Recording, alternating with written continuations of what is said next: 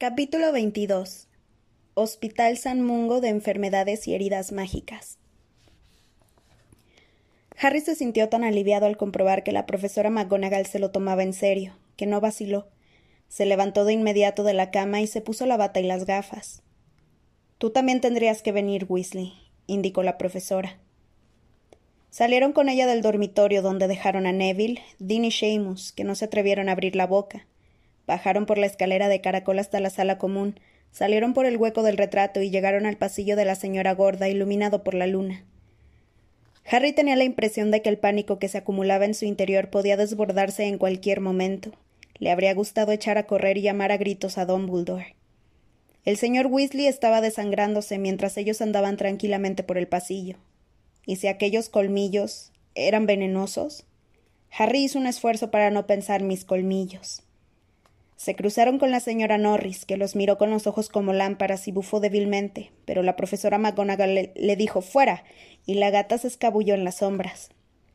Al cabo de unos minutos llegaron a la gárgola de piedra que vigilaba la entrada del despacho de Dumbledore. Meigas fritas, exclamó la profesora McGonagall. La gárgola cobró vida y se apartó hacia un lado, y la pared que tenía detrás se abrió, dejando ver una escalera de piedra que se movía continuamente hacia arriba, como una escalera mecánica de caracol. Montaron los tres la escalera móvil. La pared se cerró tras ellos con un ruido sordo y empezaron a ascender, describiendo cerrados círculos, hasta que llegaron a la brillante puerta de roble en la que sobresalía la aldada de bronce que representaba un grifo. Era más de medianoche, pero en el, en el, interior de la habitación se oían voces, como un agitado murmullo. Parecía que Don Buldor estaba reunido por lo menos con una docena de personas. La profesora McGonagall llamó tres veces con la aldaba en forma de grifo, y las voces cesaron inmediatamente, como si alguien las hubiera hecho callar pulsando un interruptor. La puerta se abrió sola, y la profesora precedió a Harry y a Ron hacia el interior. El cuarto estaba en penumbra, los extraños instrumentos de plata que había sobre las mesas estaban quietos y silenciosos en lugar de zumbar y despedir bocanadas de humo como solían hacer. Los retratos de anteriores directores y directoras que cubrían las paredes dormitaban en sus marcos. Junto a la puerta, un espléndido pájaro rojo y dorado del tamaño de un cisne dormía en su percha con la cabeza bajo el ala. Ah, es usted, profesora McGonagall, Dumbledore estaba sentado en una silla de respaldo alto detrás de su mesa, inclinado sobre la luz de las velas que iluminaban los papeles que tenía delante.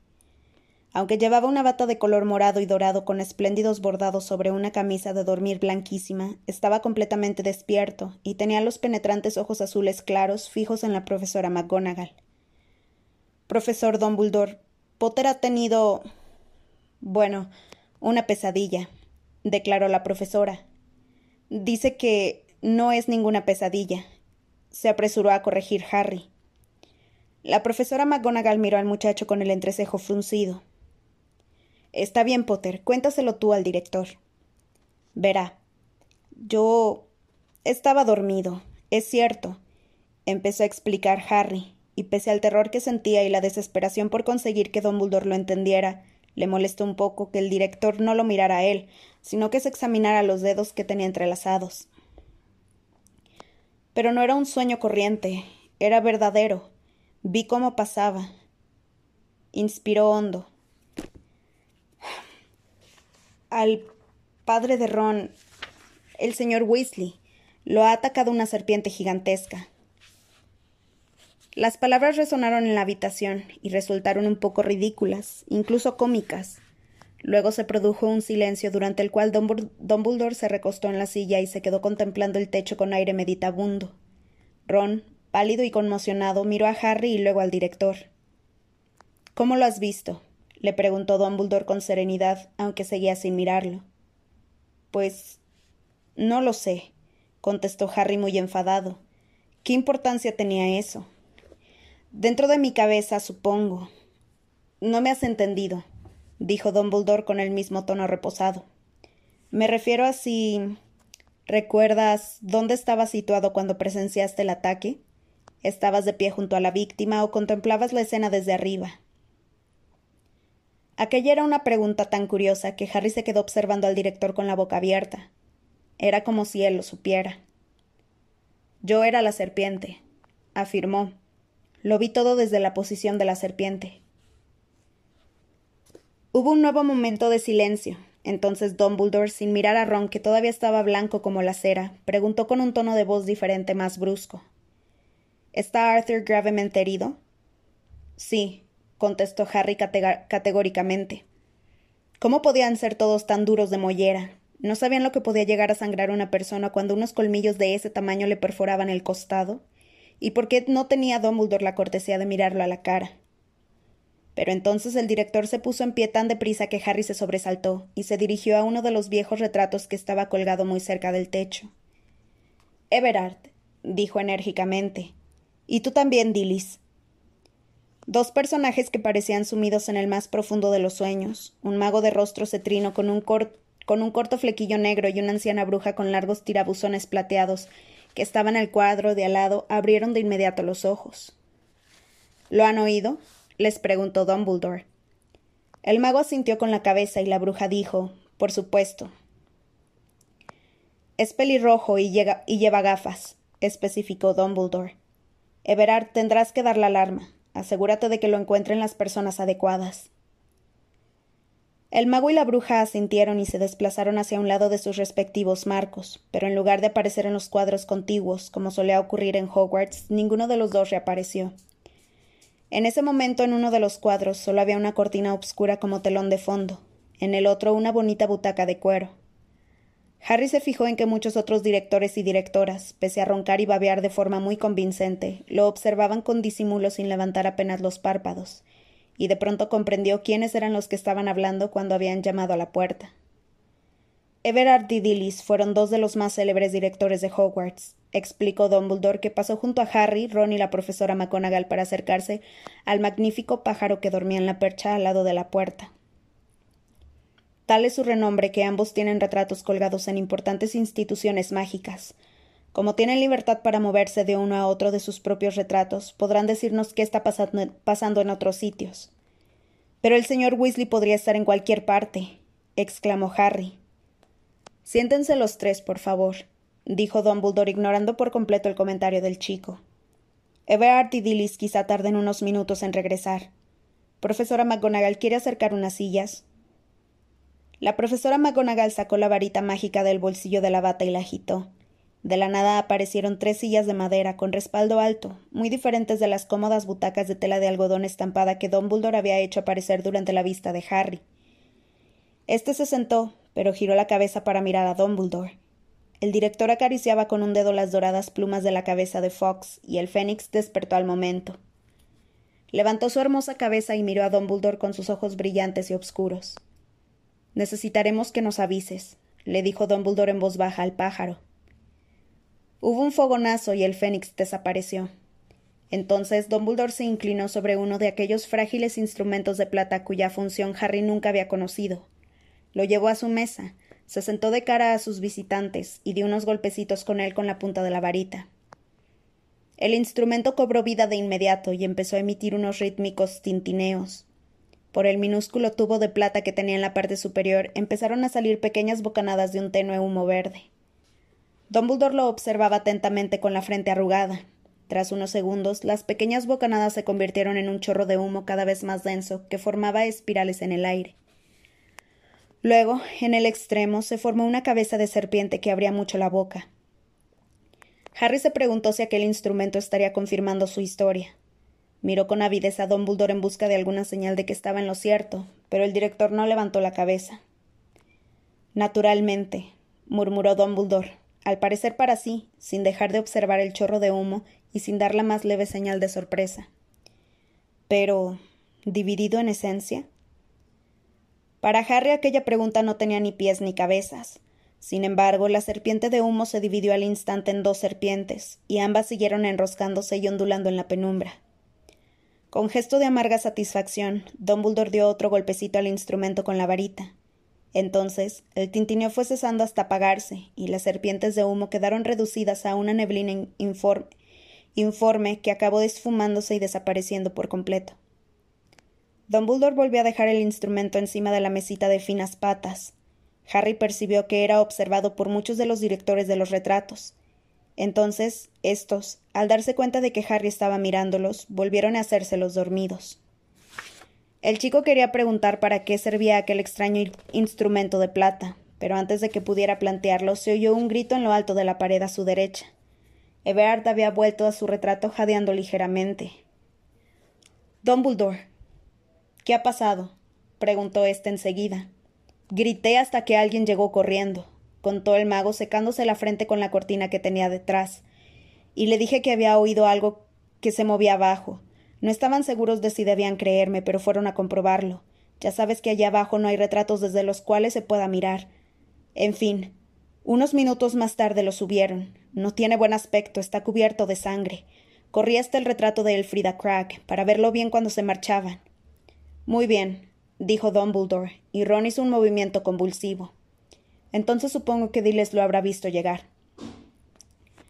Unos momentos después, la bruja de los tirabuzones plateados apareció también en su retrato. Se sentó tosiendo en su butaca y afirmó: Sí, lo han llevado a San Mungo, Dumbledore. Han pasado por delante de mi retrato. Tiene muy mal aspecto.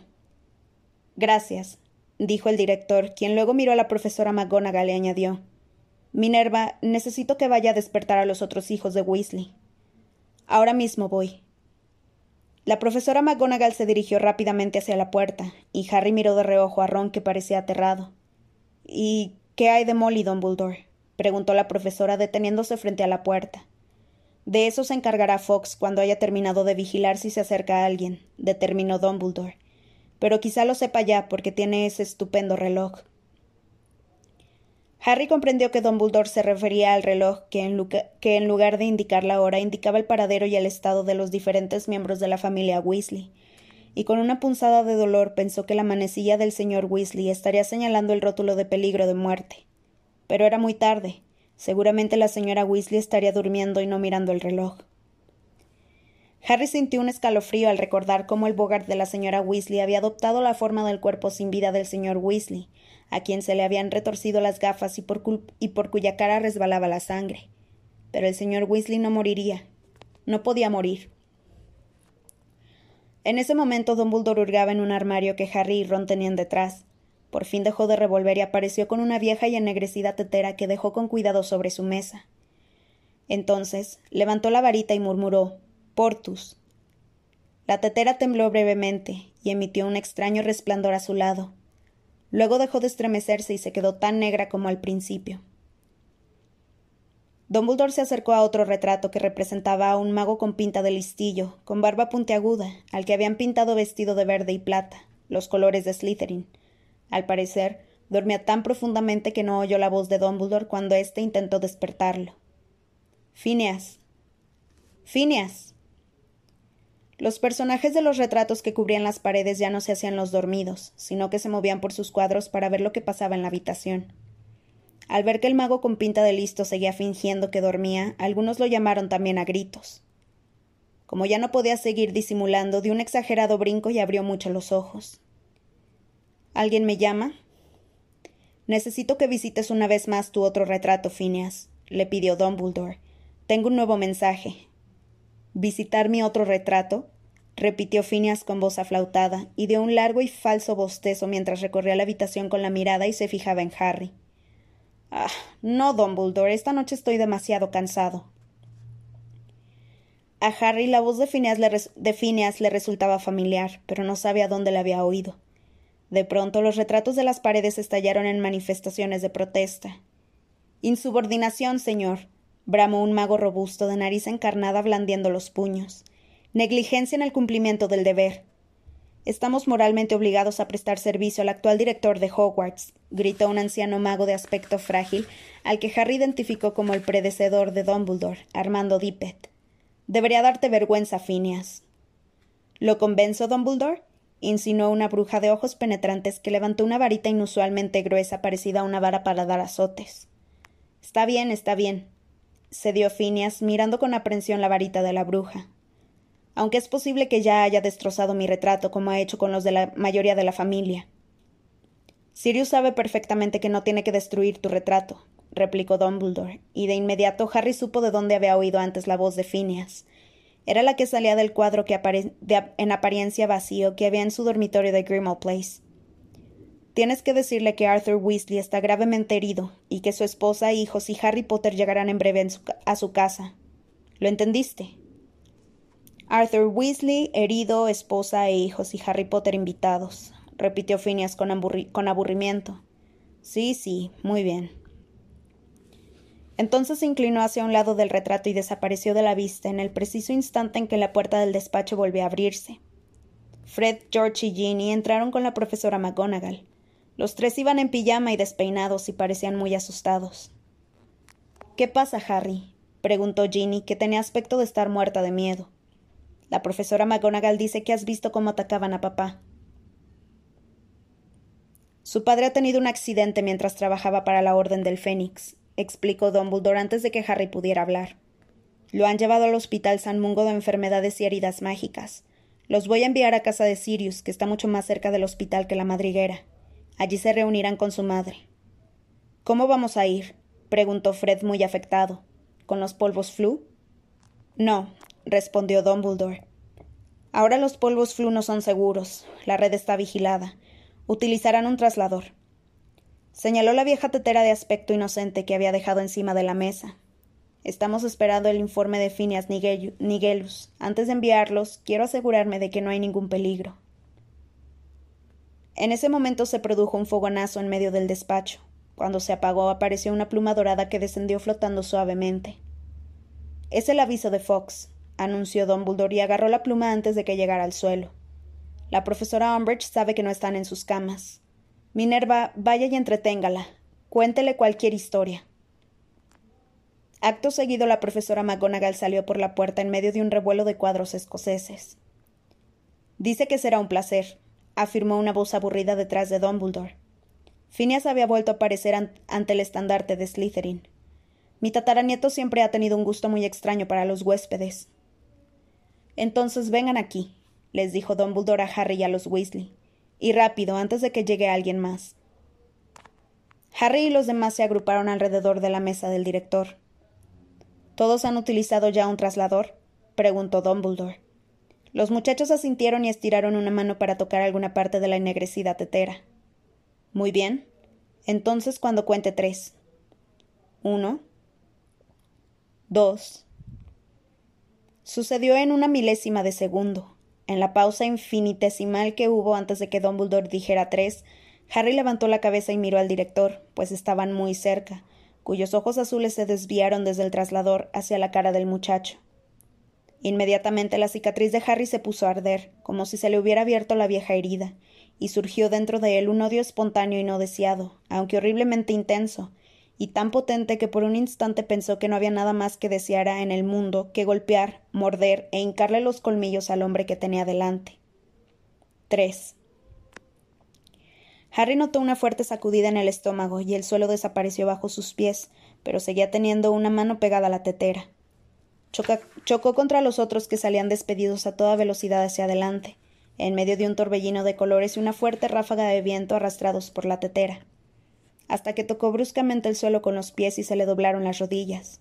La tetera cayó al suelo y una voz cercana dijo Ya están aquí esos mocosos traidores a la sangre. ¿Es verdad que su padre está muriéndose? Fuera. gritó otra voz. Harry se puso en pie y miró alrededor. Habían llegado a la lúgubre cocina del sótano del número 12 de Grimmauld Place. Los únicos puntos de luz eran el fuego y una vela parpadeante que iluminaban los restos de una cena solitaria. Creature salía en aquel momento por la puerta que daba al vestíbulo. Entonces giró la cabeza y les lanzó una mirada maliciosa, al mismo tiempo que se colocaba bien el taparrabos. Sirius corría hacia ellos con gestos de preocupación. Iba sin afeitar y todavía llevaba puesta la ropa de calle. Despedía un, olorcillo a alcohol parecido al de Mundungus. ¿Qué ha pasado? preguntó, y estiró una mano para ayudar a Ginny a levantarse.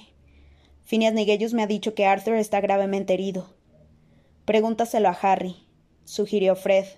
Sí, yo también quiero enterarme, dijo George. Los gemelos y Ginny miraban fijamente a Harry. Los pasos de Creature se habían detenido en la escalera. Fue. empezó Harry. Aquello era aún peor que contárselo a la profesora McGonagall o a Dumbledore. Tuve una especie de visión. y les contó todo lo que había visto, pero alteró el relato de modo que pareciera que lo había contemplado desde fuera mientras la serpiente atacaba, y no con los ojos del reptil. Ron, que todavía estaba muy pálido, le lanzó una mirada fugaz, aunque no hizo ningún comentario. Cuando Harry hubo terminado, Fred, George y Ginny se quedaron observándolo con atención un momento. Harry no sabía si se lo imaginaba o no, pero le pareció detectar un destello acusador en sus ojos y si le iban a echar la culpa solo por haber presenciado el ataque, se alegraba de no haberles contado que lo había visto desde el interior de la serpiente. ¿Está nuestra madre aquí? le preguntó Fred a Sirius. Seguramente ni siquiera sabe todavía lo que ha pasado, contestó Sirius. Lo más importante era sacarlos de Hogwarts antes de que la profesora Umbridge pudiera intervenir. Supongo que ahora Dumbledore estará contándoselo a Molly. Tenemos que ir a San Mungo, dijo Ginny con urgencia y miró a sus hermanos que naturalmente todavía iban en pijama. Sirius, ¿puedes darnos unas capas o algo así? Un momento, no pueden ir todavía a San Mungo. La atajó, la atajó Sirius. Claro que podemos ir a San Mungo si queremos, le contradijo Fred con testarudez. Es nuestro padre. ¿Y cómo van a explicar que sabían que Arthur había sido atacado antes incluso de que lo supiera el hospital o su propia esposa? ¿Qué importancia tiene eso? preguntó George acaloradamente. Importa, porque no queremos llamar la atención sobre el hecho de que Harry tiene visiones de cosas que ocurren a cientos de kilómetros de distancia, repuso Sirius con enfado. ¿Tienen idea de cómo interpretaría el Ministerio esa información? Era evidente que a Fred y George no les importaba cómo lo interpretara el Ministerio. Ron, por su parte, seguía lívido y callado. Podría habernoslo contado alguien más, insinuó Ginny, o podríamos habernos enterado por otra fuente que no fuera Harry. ¿Ah, sí? ¿Por quién? preguntó Sirius con impaciencia. Escuchen. Su padre ha resultado herido mientras trabajaba para la Orden, y las circunstancias ya son lo bastante sospechosas para que encima sus hijos lo sepan solo unos segundos después de que haya ocurrido. Podrían perjudicar gravemente los intereses de la Orden. Nos tiene sin cuidado la maldita Orden, gritó Fred. Nuestro padre se está muriendo añadió George. Su padre ya sabía dónde se metía, y no va a agradecerles que le pongan las cosas más difíciles a la orden. replicó Sirius tan furioso como ellos. Esto es lo que hay, y por eso no pertenecen a la orden. Ustedes no lo entienden, pero hay cosas por las que vale la pena morir. Qué fácil es decir eso estando encerrado aquí, le espetó Fred. Yo no veo que tú arriesgues mucho el pellejo. El poco color que le quedaba a Sirius en la cara se esfumó de golpe. Durante un momento pareció estar deseando pegarle una bofetada a Fred, pero cuando habló, lo hizo con una voz decidida y serena. Ya sé que es difícil, pero hemos de fingir que todavía no sabemos nada. Debemos quedarnos aquí al menos hasta que tengamos noticias de su madre. ¿De acuerdo? Fred y George seguían encolerizados. Ginny, en cambio, fue hacia la silla más cercana y se sentó en ella. Harry miró a Ron que hizo un movimiento extraño, entre un gesto afirmativo con la cabeza y un encogimiento de hombros, y los dos se sentaron también. Los gemelos miraron con odio a Sirius durante un minuto más. Luego se sentaron a ambos lados de Ginny. Así me gusta, dijo Sirius alentándolos. Bueno, vamos. vamos a beber algo mientras esperamos. Aquí os cerveza de mantequilla. Levantó la varita mágica mientras pronunciaba aquellas palabras, y media docena de botellas salieron de la despensa y fueron volando hacia ellos. Se deslizaron por la mesa, esparciendo los restos de la cena de Sirius, y se detuvieron hábilmente delante de cada uno de ellos. Todos bebieron, y durante un rato solo se oyeron el chisporroteo del fuego de, la cocina y el ruido sordo de las botellas al dejarlas en la mesa. Harry solo bebía para tener algo que hacer con las manos. Por dentro notaba un horrible, abrasador y desbordante sentimiento de culpa. De no ser por él no estarían allí, sino en la cama durmiendo, y no le servía de consuelo recordar que al dar la alarma se habría asegurado de que encontrarían al señor Weasley, porque para empezar había que tener en cuenta el detalle de que había sido él quien había atacado al señor Weasley. No seas estúpido, tú no tienes colmillos, se dijo, intentando conservar la calma, aunque le temblaba la mano con que sujetaba la botella de cerveza de mantequilla. Tú estabas en la cama, no estabas atacando a nadie. Pero entonces, ¿qué ha pasado en el despacho de Dumbledore? Sentí como si quisiera atacarlo también a él. Dejó la botella sobre la mesa con un golpe inesperadamente fuerte, y la botella se volcó, pero nadie se dio cuenta. Entonces se produjo un fogonazo en el aire que iluminó los platos sucios que tenían delante, y mientras gritaban desconcertados, un rollo de pergamino cayó con un ruido sordo sobre la mesa, acompañado de una pluma de cola de fénix. Fox, exclamó Sirius de inmediato y agarró el pergamino. Esta no es la letra de Dumbledore. Debe de ser un mensaje de su madre. Tomen. Le puso la carta en la mano a George, que la abrió con rapidez y leyó en voz alta. Papá todavía está vivo. Salgo ahora para San Mungo. Quédense donde están. Les enviaré noticias en cuanto pueda. Mamá. George miró alrededor de la mesa. Todavía está vivo, repitió lentamente. Pero eso suena como si. No tuvo que terminar la frase. Para Harry también sonaba como si el señor Weasley estuviera debatiéndose entre la vida y la muerte. Ron, aún asombrosamente pálido, se quedó mirando el dorso de la carta de su madre como si allí fueran a aparecer unas palabras de consuelo para él. Fred le arrancó la hoja de pergamino a George y volvió a leer la carta. Luego miró a Harry, quien notó que volvió a temblarle la mano sobre la botella de cerveza de mantequilla, y la sujetó más fuerte para detener el temblor. Harry no recordaba que ninguna otra noche se le hubiera hecho tan larga como aquella. Sirius propuso una vez, aunque sin mucha convicción, que fueran a acostarse, pero las miradas de repugnancia de los gemelos fueron suficiente respuesta. Se quedaron sentados en silencio alrededor de la mesa, observando cómo la mecha de la vela se hundía más y más en la cera líquida. De cuando en cuando se llevaban una botella a los labios, y solo hablaban para controlar la hora, para preguntarse en voz alta qué estaría pasando y para tranquilizarse unos a otros, diciéndose que si había malas noticias lo sabrían enseguida, porque la señora Weasley ya, ya debía de haber llegado a San Mungo. Fred se quedó dormido con la cabeza colgando sobre, su sobre un hombro. Ginny estaba acurrucada como un gato en su silla, pero tenía los ojos bien abiertos. Harry veía la luz del fuego de la chimenea reflejada en ellos, y Ron permanecía sentado con la cabeza apoyada en las manos, aunque era imposible saber si estaba dormido o despierto. Harry y Sirius se miraban de vez en cuando, como dos intrusos en medio del dolor de una familia, esperando y esperando. A las cinco y diez de la mañana, según el reloj de Ron, se abrió la puerta de la cocina y por ella entró la señora Weasley. Estaba extremadamente pálida, pero cuando todos se volvieron para mirarla y Fred, Ron y Harry saltaron casi de sus sillas, ella forzó una frágil sonrisa. Se pondrá bien, afirmó con una débil voz que denotaba cansancio. Ahora duerme. Más tarde podremos ir a verlo. Bill se ha tomado la mañana libre y está haciéndole compañía. Fred se desplomó en la silla y se tapó la cara con las manos. George y Ginny se pusieron en pie, fueron corriendo hacia su madre y la abrazaron. Ron soltó una risotada temblorosa y se terminó la cerveza de mantequilla de un solo trago. A desayunar, dijo Sirius en voz alta y con regocijo mientras se levantaba. ¿Dónde está ese maldito elfo doméstico inútil? Creature. Pero Creature no acudió a la llamada. Ah, bueno, da lo mismo murmuró y se puso a contar a las personas que tenía delante. A ver, desayuno para uno, dos, tres, siete huevos con tocino, supongo, un poco de té, pan tostado. Harry fue rápidamente hacia los fogones para ayudar. No quería inmiscuirse, en la felicidad de sus amigos, y temía el momento en que la señora Weasley le pidiese que relatara su visión. Sin embargo, cuando acababa de agarrar unos platos del aparador, la señora Weasley se los quitó de, las manos y lo abrazó. No quiero ni pensar qué habría pasado si no llega a ser por ti, Harry, dijo con voz apagada.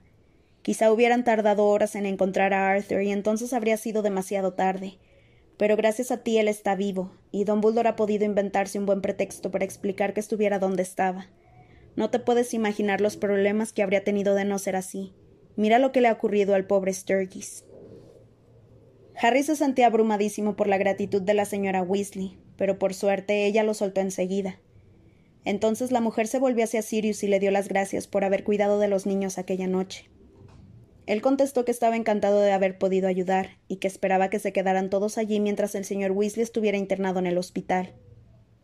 Oh, Sirius, te lo agradezco muchísimo. Dicen que tendrá que quedarse un tiempo y sería maravilloso estar cerca de él, aunque eso quizás signifique que tengamos que pasar las Navidades aquí. Cuantos más, mejor, exclamó Sirius con una sinceridad tan evidente que la señora Weasley lo miró sonriendo. Luego se puso un delantal y empezó a ayudar a preparar el desayuno. Sirius, dijo Harry en voz baja, porque ya no podía aguantar ni un minuto más. ¿Podemos hablar un momento? ¿En privado? ¿Ahora? Fue hacia la oscura despensa y Sirius lo siguió. Harry, sin más preámbulos, le contó a su padrino todos los detalles de la visión que había tenido, incluido el hecho de que él era la serpiente que había atacado al señor Weasley. Cuando hizo una pausa para tomar aliento, Sirius le preguntó ¿Se lo contaste a Dumbledore? Sí, contestó Harry impaciente. Pero él no me ha explicado qué significa. Bueno, la verdad es que ya no me explica nada. Estoy seguro de que si hubiera algo de lo que preocuparse te lo habría dicho, afirmó Sirius con determinación. Pero no se trata solo de eso, murmuró Harry. Sirius, creo que estoy volviéndome loco. En el despacho de Dumbledore, justo antes de que tomáramos el traslador, durante un par de segundos me pareció que yo era una serpiente. Me sentía como una serpiente. Me dolió muchísimo la cicatriz. Me dolió justo cuando miré a Dumbledore. Quería atacarlo, Sirius. Harry solo veía una parte de la cara de su padrino, el resto quedaba en sombras. Debió de ser una secuela de la visión, nada más, opinó Sirius. Todavía estabas pensando en el sueño o lo que fuera y. No, no era eso. Lo, atacó, lo atajó Harry y negó con la cabeza. Fue como si algo brotara en mi interior, como si hubiera una serpiente dentro de mí. Necesitas dormir, aseguró Sirius con firmeza. Desayunarás, subirás a acostarte y después de comer podrás ir con los demás a ver a Arthur. Has sufrido una conmoción, Harry. Te culpas por algo que solo has presenciado, y es una gran suerte que lo presenciaras, porque si no Arthur estaría muerto. Deja ya de preocuparte y entonces le dio una palmada en el hombro y salió de la despensa dejándolo solo en la oscuridad. Todos excepto Harry pasaron el resto de la mañana durmiendo. Él subió al dormitorio que había compartido con Ron las últimas semanas del verano, pero mientras que su amigo se acostó y se durmió en cuestión de, de minutos, Harry se quedó sentado en la cama, vestido, y se apoyó en los fríos barrotes de metal de la cabecera sin hacer nada por ponerse cómodo. Estaba decidido a no dormir, pues temía volver a convertirse en serpiente si lo hacía y descubrir al despertar que había atacado a Ron o que había ido deslizándose por la casa para atacar a alguien más. Cuando Ron despertó, Harry fingió haber disfrutado también de un sueño reparador. Sus baúles habían llegado desde Hogwarts mientras ellos comían, así que pudieron vestirse de muggles para ir a San Mungo. Todos, de nuevo excepto Harry, estaban muy contentos y parlanchines mientras se quitaban las túnicas y se ponían pantalones vaqueros y sudaderas. Cuando llegaron Tonks y Ojoloco para escoltarlos por Londres, los recibieron con regocijo, y se rieron del bombín que Ojoloco llevaba torcido para que le tapara el ojo mágico, y le aseguraron sinceramente que Tonks, que volvía a llevar el cabello muy corto y de color rosa chillón, llamaría la atención en el metro menos que él. Tonks mostró un gran interés por la visión de Harry del ataque que había sufrido el señor Weasley, pero a él no le interesaba hablar sobre eso ni lo más mínimo. En tu familia no hay antepasados videntes, ¿verdad? inquirió con curiosidad cuando se sentaron juntos en el tren que traqueteaba hacia el centro de la ciudad. No, contestó Harry, que se acordó de la profesora Trelawney y se sintió insultado. No. Hmm, repitió Tonks pensativa. No, claro. Supongo que lo que tú haces no es profetizar, ¿verdad? Es decir, tú no ves el futuro, sino el presente. Es extraño, ¿no? Pero útil. Harry no respondió. Por fortuna se apearon en la siguiente parada, una estación del centro de Londres, y gracias al lío que se produjo al salir del tren, se las ingenió para que Fred y George se colocaran entre él y Tonks, que marchaba a la cabeza. La siguieron hasta la escalera mecánica. Modi cerraba el grupo. Llevaba el bombín calado y una de sus nudosas manos, metidas entre los botones del abrigo, sujetaba con fuerza la varita. Harry tenía la sensación de que el ojo de Modi llevaba tapado lo, que Modi llevaba tapado lo miraba constantemente. Intentando evitar nuevos interrogatorios sobre su sueño, le preguntó a Ojo Loco dónde estaba escondido San Mungo. No está lejos de aquí, gruñó Modi cuando salieron al frío invernal de una calle ancha, llena de tiendas y de gente que hacía las compras navideñas. Empujó con suavidad a Harry para que se adelantara un poco y lo siguió de cerca. Harry sabía que el ojo de Modi giraba en todas direcciones bajo el torcido sombrero. No resultó fácil encontrar un buen emplazamiento para un hospital. En la calle en el callejón de Agón no había ningún edificio lo bastante grande, y no podíamos ubicarlo bajo tierra, como el ministerio, porque no habría sido saludable. Al final consiguieron un edificio por esta zona. La teoría era que así los magos podrían ir y venir y mezclarse con la muchedumbre. Ojo Loco agarró a Harry por un hombro para impedir que lo separaran del grupo por compradores que, evidentemente, no tenían otro objetivo que entrar en una tienda cercana llena de artilugios eléctricos. Ya estamos, anunció Modi, un momento más tarde. Habían llegado frente a unos grandes almacenes de ladrillo rojo, enormes y anticuados, cuyo letrero rezaba Perch y Dose S.A. El edificio tenía un aspecto estartalado y deprimente, en los escaparates solo había unos cuantos maniquís viejos con las pelucas torcidas, colocados de pie al azar y vestidos con ropa de diez años atrás como mínimo. En todas las puertas cubiertas de polvo había grandes letreros que decían cerrado por reformas. Harry oyó como una robusta mujer que iba cargada de bolsas de plástico llenas de lo que había comprado le comentaba a su amiga al pasar. Nunca he visto esta tienda abierta. Muy bien, dijo Tonks, y les hizo señas para que se acercaran a un escaparate donde solo había un maniquí de mujer particularmente feo. Casi se le habían caído las pestañas postizas e iba vestido con un jumper de nylon verde. ¿Están preparados? Todos asintieron y formaron un corro alrededor de Tonks. Modi le dio otro empujón a Harry entre los omóplatos para que siguiera adelante, y Tonks se inclinó hacia el cristal del escaparate observando el desastroso maniquí. El cristal se empañó con el vaho que le salía por la boca. ¿Qué hay? preguntó Tonks. Hemos venido a ver a Arthur Weasley. Harry pensó que resultaba absurdo que Tonks esperara que el maniquí la oyera hablar tan bajito a través de un cristal, sobre todo teniendo en cuenta el gran estruendo que hacían los autobuses al circular por detrás de ella y el bullicio de la calle llena de gente.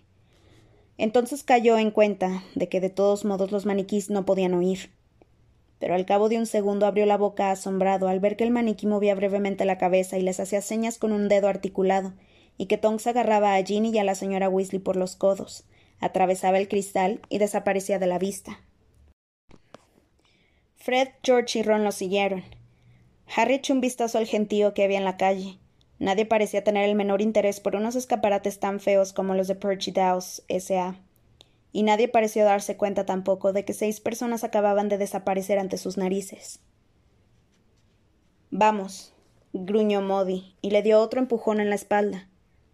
Juntos atravesaron una especie de cortina de agua fría y salieron secos y calentitos al otro lado. No había ni rastro de aquel lamentable maniquí ni del sitio en que habían estado momentos antes. Se encontraron en lo que parecía una abarrotada sala de recepción, donde varias hileras de magos y brujas estaban sentados en desvencijadas sillas de madera. Algunos tenían un aspecto completamente normal y leían con atención ejemplares viejos de corazón de bruja. Otros presentaban truculentas desfiguraciones, como trompas de elefante o más manos de la cuenta que le salían del pecho. La sala no estaba mucho más tranquila que la calle, porque varios pacientes hacían ruidos extraños. Una bruja con cara sudorosa que, que estaba sentada en el centro de la primera fila y que se abanicaba con fuerza con un ejemplar del profeta, soltaba constantemente un silbido agudo mientras expulsaba vapor por la boca, y un mago mugriento sentado en un rincón producía un tañido semejante al de una campana cada vez que se movía. Con cada tañido la cabeza le vibraba de una manera espantosa, y tenía que sujetársela por las orejas para que se estuviera quieta. Unos magos y algunas brujas, ataviados con túnicas de color verde lima, se paseaban por las hileras de pacientes haciendo preguntas y tomando notas en pergaminos que llevaban agarrados por unos sujetapapeles, tal como los de la profesora Umbridge. Harry se fijó en el emblema que llevaban, que llevaban bordado en el pecho, una varita mágica y un hueso cruzados. ¿Son médicos? le preguntó a Ron en voz baja. ¿Médicos? repitió Ron con asombro. ¿Esos muggles chiflados que cortan a la gente en pedazos? No, son sanadores. Por aquí, gritó la señora Weasley para que la oyeran por encima de los nuevos tañidos del mago del rincón, y todos la siguieron hasta la cola que había ante una bruja rubia y regordeta que estaba sentada detrás de un mostrador donde un letrero decía Información. La pared que había detrás de la bruja estaba cubierta de anuncios y avisos que se leían cosas como un caldero limpio impide que las pociones se conviertan en venenos, y los antídotos pueden ser peligrosos si no están aprobados por un sanador calificado. También había un gran retrato de una bruja con tirabuzones plateados con el rótulo, con el rótulo Dilys Derwent, sanadora de San Mungo 1722-1741, directora del Colegio Hogwarts de Magia y Hechicería 1741 a 1768. Dillis miraba con atención al grupo de los Weasley como si los contara. Cuando Harry levantó la vista, vio que ella le guiñaba discretamente un ojo. Luego se iba hacia un lado de su retrato y desaparecía. Entretanto, en la cabecera de la cola, un joven mago interpretaba una extraña danza e intentaba entre gritos de dolor explicar el apuro en que se encontraba a la bruja que había detrás del mostrador. Son estos zapatos que me, que me regaló mi hermano. ¡Au! Se me están comiendo los, los pies. Mire, deben de tener algún embrujo y no puedo. ¡Au! quitármelos. dijo, saltando en un pie y luego con el otro, como si bailara sobre brasas ardiendo.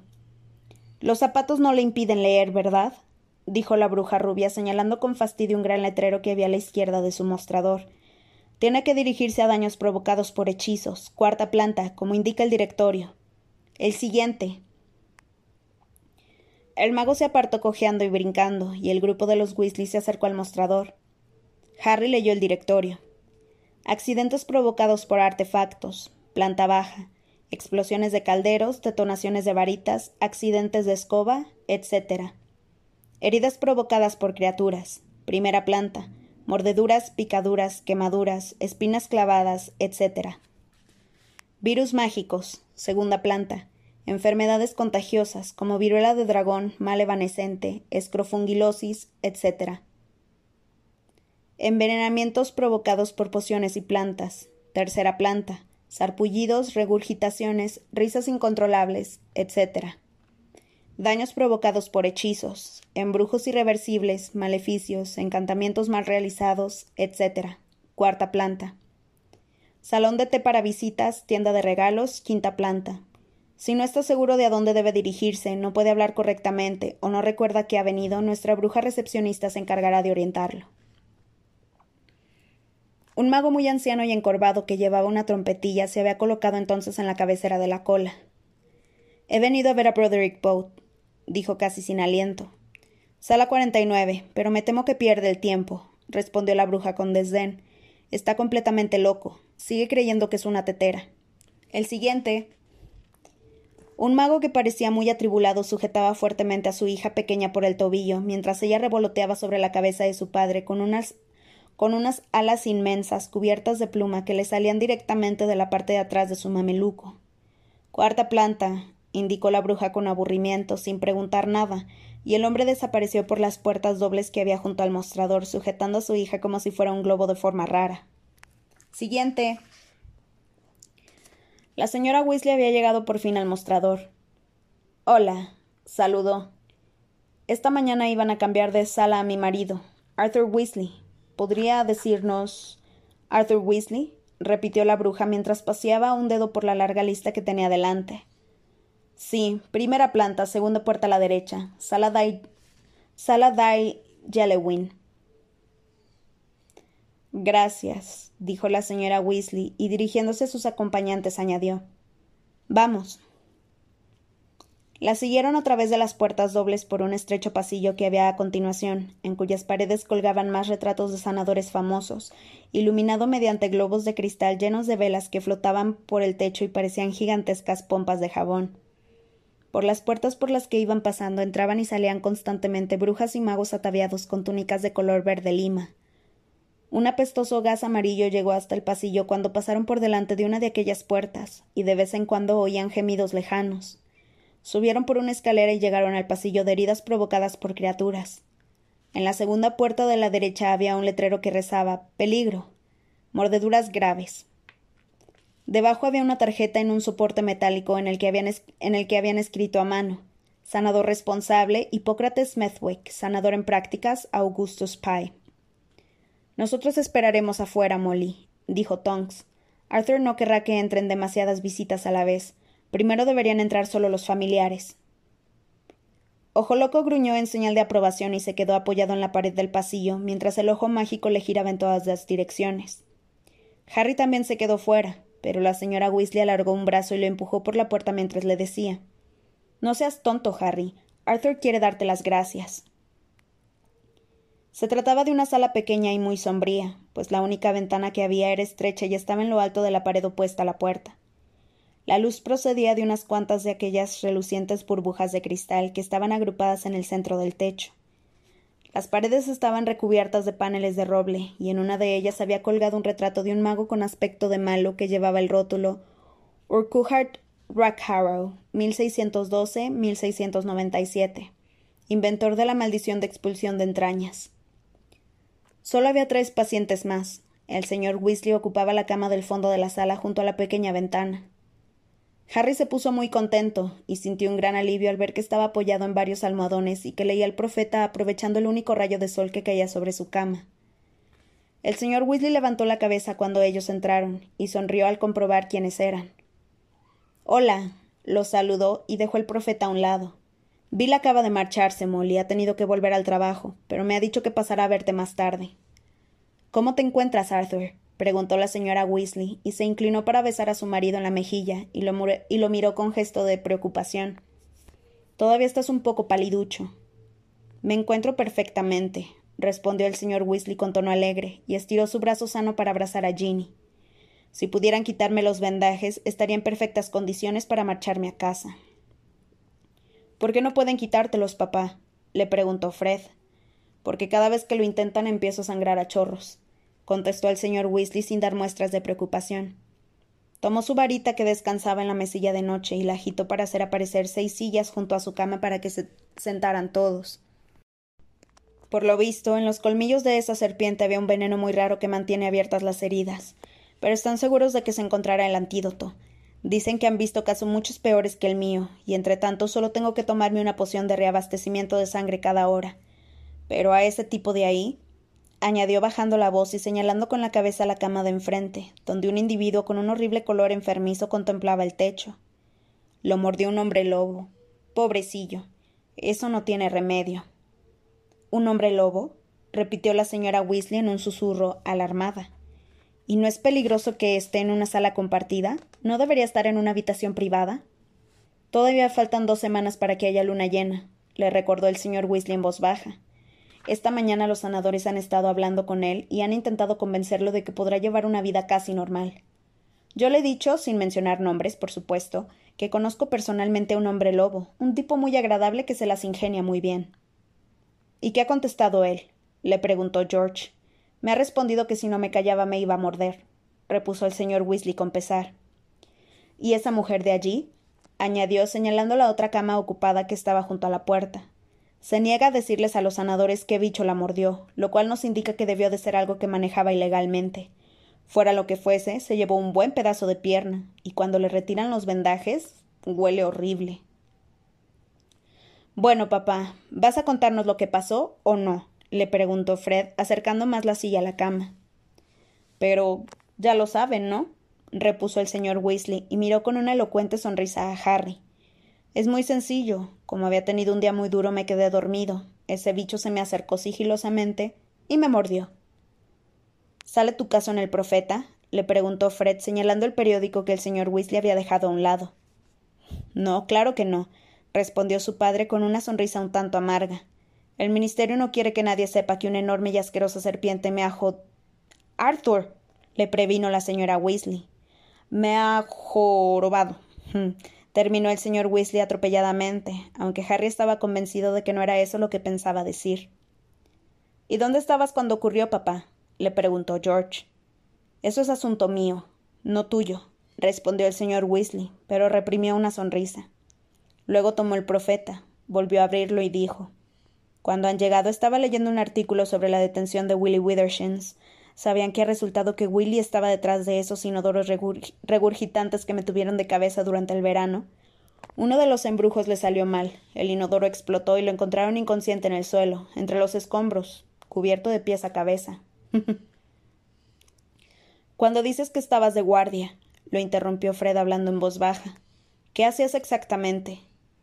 Ya has oído a tu padre, intervino la señora Weasley. Eso no es algo de lo que debamos hablar aquí.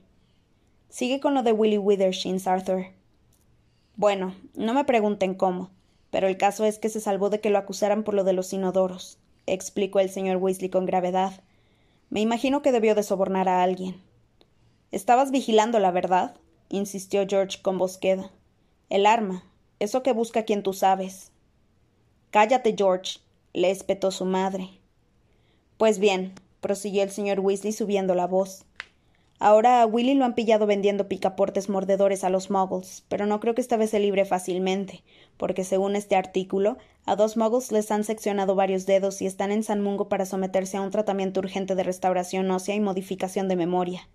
Imagínense, muggles en San Mungo. Mm, me encantaría saber en qué sala los tienen. Miró con avidez a su alrededor, como si tuviera la esperanza de ver un letrero que lo indicara. ¿No dijiste que quien tú sabes tiene una serpiente, Harry?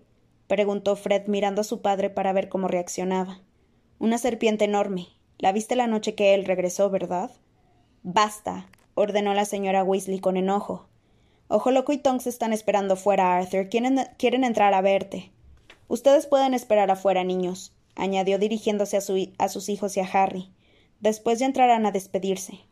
Vamos.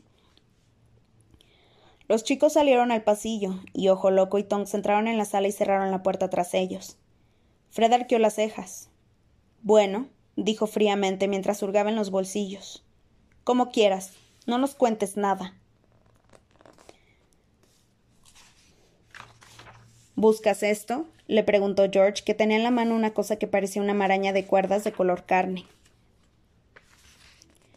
Me has leído el pensamiento, comentó su hermano con una sonrisa. Vamos a ver si en San Mungo ponen encantamientos de impasibilidad en las puertas de las salas, ¿de acuerdo? Los gemelos desenredaron la cuerda, separaron cinco orejas extensibles y las repartieron. Harry vaciló antes de tomar una. Vamos, Harry, tómala. Le ha salvado la vida a nuestro padre. Si alguien tiene derecho a espiarlo, eres tú.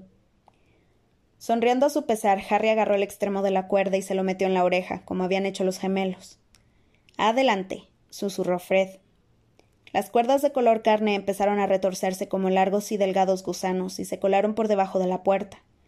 Al principio Harry no oía nada. Entonces se sobresaltó al oír a Tonks que susurraba con tanta claridad como si estuviera a su lado. Registraron toda la zona, pero no encontraron la serpiente por ninguna parte.